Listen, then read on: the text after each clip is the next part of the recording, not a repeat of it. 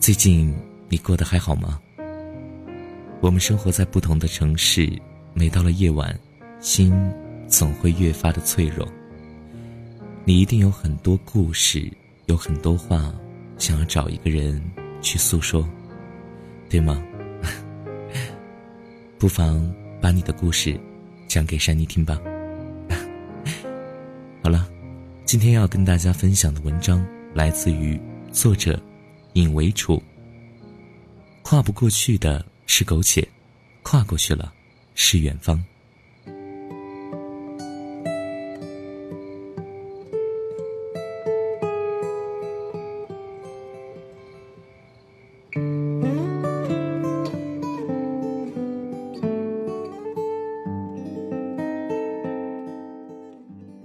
曾经有朋友和我聊天他弟弟不顾家里人的反对。坚持要放弃眼下公务员的工作，去追求当下一些文章中所描述的诗与远方。我说，挺好的呀，我们这代人有自己的未来规划，不以上一辈的思维与价值观来局限自己的人生。他说，好什么呀？他现在整天嚷嚷着要做一名背包客，正东挪西凑的借钱准备去旅游。最后，在他的威逼利诱下，我和他弟弟聊上了。我问他：“哎，为啥辞职啊？”他说：“他感觉生活极其无趣，每天朝九晚五，三点一线，一眼就可以望到死，提前过上了养老生活，人就一辈子，这不是他想要的人生。”那你辞职后有什么打算？我我要当一个背包客，去旅游。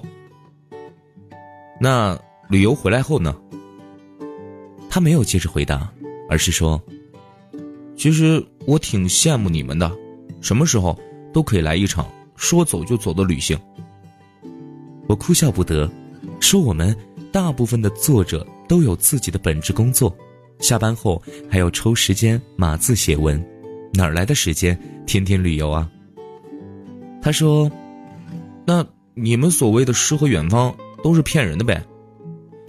我说，没骗人啊，至少于我而言，工作是现实，也不觉得苟且，而写字却是我的诗与远方。我建议他在工作之余多去发掘自己的兴趣爱好，好说歹说，总算把他的想法暂时摁了下去。所有的人都厌倦千篇一律的枯燥生活。很多人习惯将自己正经历的生活当成苟且，近乎偏执地认为远方存在着诗一般的生活。殊不知，你所谓的诗与远方，可能正是别人眼前的苟且。而真正诗一般的生活，从来都是在当下平凡的生活中发掘出美好，将平凡的日子过得不平淡。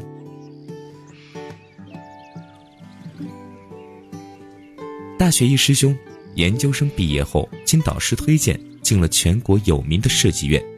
该院是本专业全国八大院之一，所以无论是对专业技能的提升，还是个人的发展前景来说，都非常不错。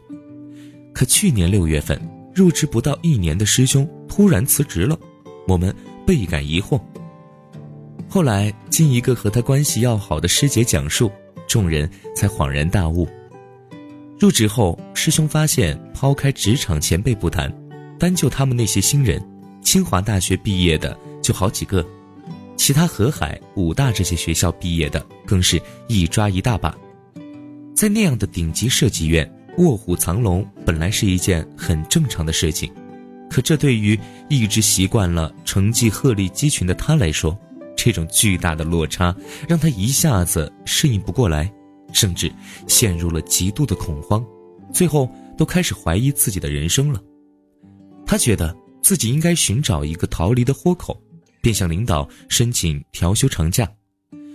在遭到领导的拒绝后，干脆直接辞职，背上背囊就一路向西，在大西北晃荡一大圈后，最后干脆驻留在了拉萨一家青年旅馆。我们一度以为师兄就要因此顿悟。过上他诗一般的生活，可是待了三个月后，师兄风尘仆仆的回来了，并且立马找了一家普通设计公司就职，过上了朝九晚五的上班生活。接着，他又一次性的报了几个证件的考试，甚至将目标瞄向了一个我们望而却步的证件——岩土工程师。这也算是恢复了从前对待学习那种一往无前的气势。可前后两家单位的巨大差距。还是让我们为他甚觉可惜。后来在一次偶聚的时候说起这件事，他说：“遗憾是有，但也不是完全没意义，至少让他明白了一个道理：生活在别处，而此处和别处，咫尺天涯，天涯咫尺，跨不过去是天涯，跨过去了就是咫尺。”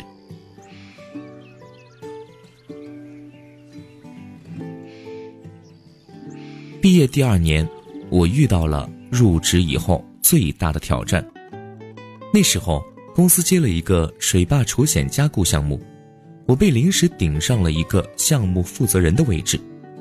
听起来是加官升职，可实质是因为公司人手不够，因而被赶鸭子上架。总共派了两个应届实习生给我，可他们两个人。对我的工作分担可以说微乎其微，甚至有时候反而会拖慢我的工作进度。去项目现场做记录、画个草图都不知道怎么入手，回到公司正式工作，又连 CAD、Excel 这些基本的办公应用也经常要问。甲方项目催得急，所以足足半个月时间我没有双休，没有正常上下班的时间。几乎每一天都是工作到晚上十二点，然后第二天又顶着黑眼圈准时打卡上班。可就在我把项目交上去后，甲方那边又出现重大变更。看着那些被退回的资料，我的心真的是跌入了谷底。除了失落外，更多的是一种无法言喻的愤怒。我心想，我受够了，坚决不伺候了。下班回住所的路上，那时候夕阳刚好，我突然感性了起来，一个念头猛地出现在我的脑海：我要辞职。当这个念头出现在脑海后，瞬间就像被魔鬼上了身。回到住所便整理衣物，背着行囊就出发了，甚至都没想过先辞职这种事儿。可在去车站的路上，每走一步就气结一点儿。给一个大学好友打电话，他在听了我的讲述后，只说了一句：“你忘了去年那次吗？”我自然知道他说的什么。那时刚毕业的时候，我们两个人在一秒内做出了一个辞职旅游的决定，在外游荡了一个月，但并没有找到想象中的诗与远方，而是回来后啃着馒头重新找工作。这个电话让我彻底失去了一开始的冲动，背着背包又默默地走了回去。第二天，我便沉下心来，带着两个实习生仔细地核验修改。其实心态真的很重要。当你摒弃了各种浮躁的想法，明白了自身的处境，并知晓除了面对别无选择的时候，这种力量可以让你的工作效率几何倍增。一个星期不到。我便将变更修改后的资料交了上去。那天下午，在回住所的路上，还是那个火红的夕阳，却足以让我感受到生活的另一种美好。很多时候，当自己的心被牢牢的捆绑，而你又一意躲闪，不愿面对，那逃离再远也是徒劳，因为你总有一天会回归到生活原本的轨迹。谁都不想让机械般的生活吞噬自己，谁也不想在人生前行的路上苟延残喘。我们都在寻找一种精神上更高级别的生活方式，可很多时候却也因此而忘记了脚下的路，将憧憬和美好寄托在了未知的远方。这是心灵的依托，却也是逃避的借口。如果你都不能面对眼下的生活，那远方。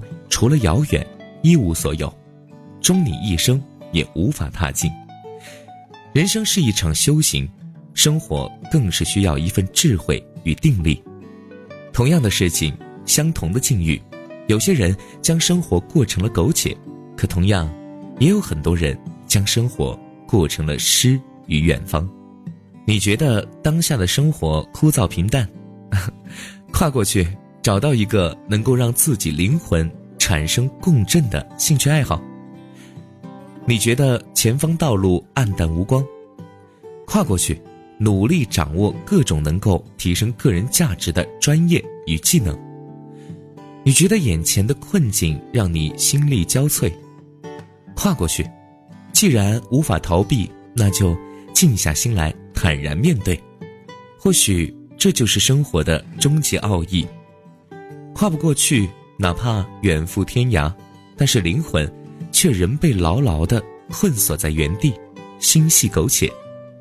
跨过去了，即便身处闹市，仍然可以寻得内心的皈依，享受自己独有的诗与远方。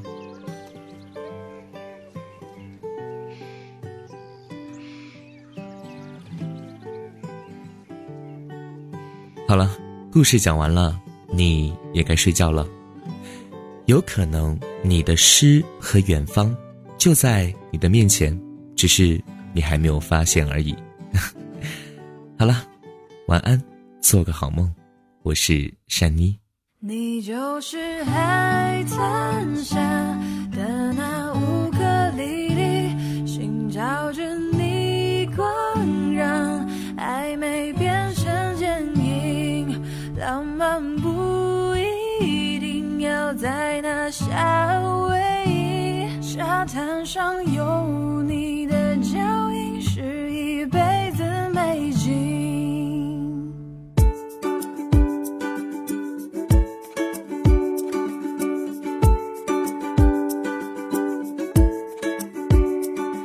挎着山腰，背上一把乌克丽丽，不然看起来会像流氓兄弟。穿西装要记得带个带个泥巴，不然看起来会像八戒小弟。一般我是不会随便就在这花瓶兜风，我不是说你是个花瓶，你你别发疯。你说你很容易碎，让我来保护